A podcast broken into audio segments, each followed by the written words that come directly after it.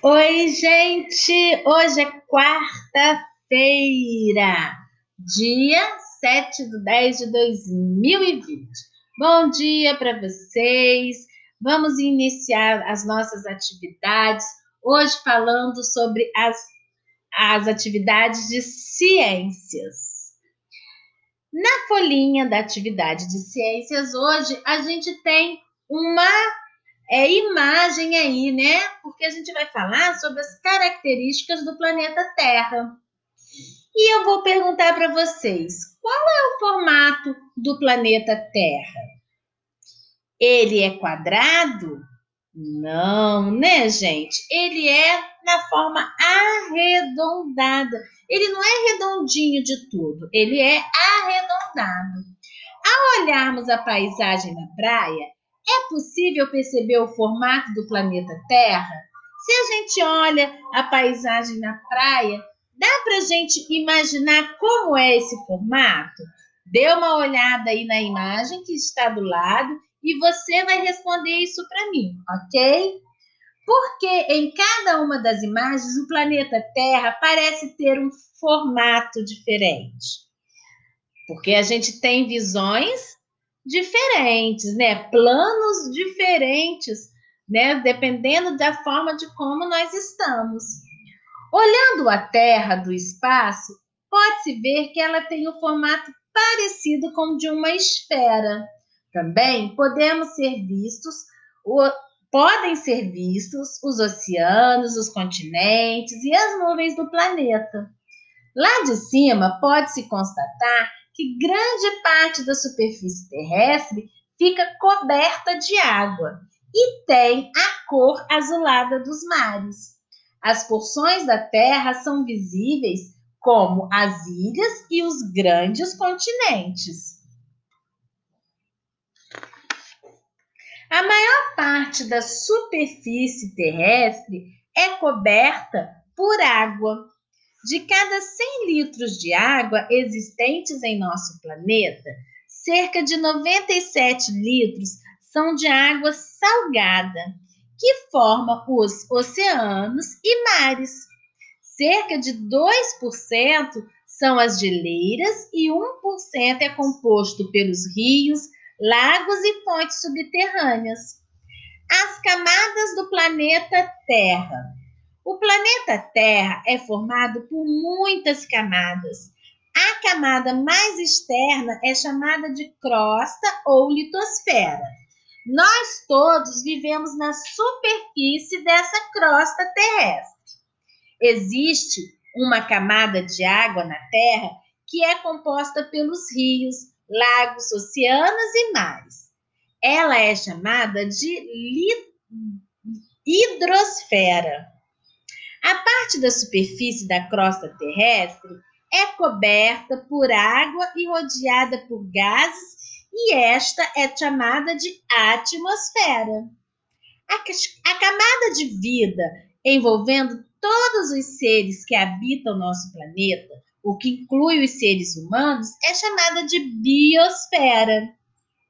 Abaixo da crosta terrestre existe uma grossa camada chamada manto, e mais próxima do centro do planeta, do planeta está o núcleo.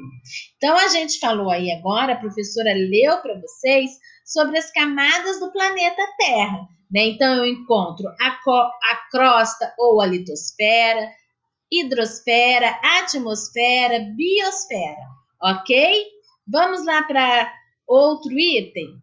A figura abaixo mostra um manto na cor laranja e no centro o núcleo do planeta Terra. Olha que imagens lindas.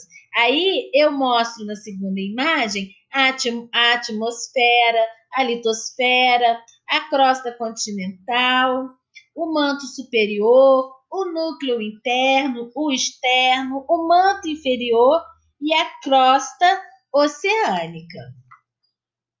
Observe que existem quatro estruturas que compõem o nosso planeta. Sobre essas estruturas, copie a resposta correta no seu caderno. A atmosfera é a camada superficial e sólida do nosso planeta. É nela que habitamos. Nós estamos na atmosfera. A atmosfera lembra ar. Nós estamos no ar. A hidrosfera é a camada de água da Terra, sendo composta pelos rios, lagos, oceanos e mares. Ok?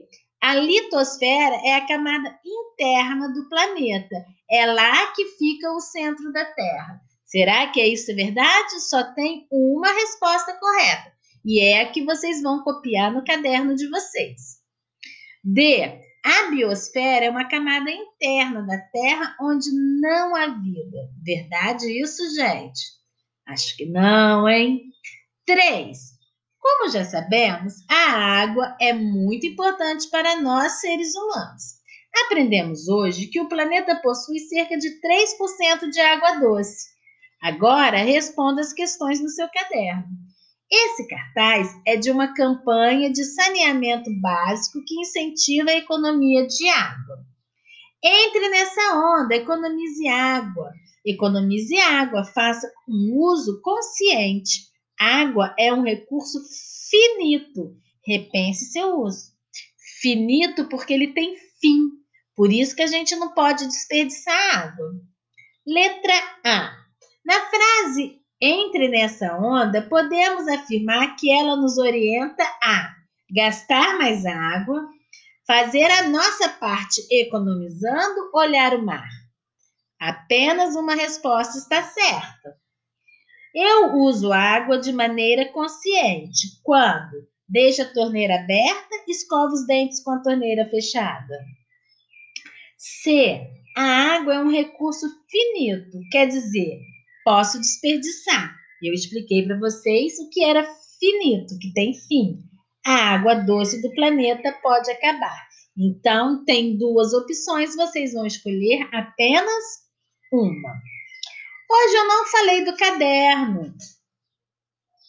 Espero que vocês tenham separado o caderninho de ciências, feito uma letra bem bonita e colocado o cabeçalho de hoje, ok?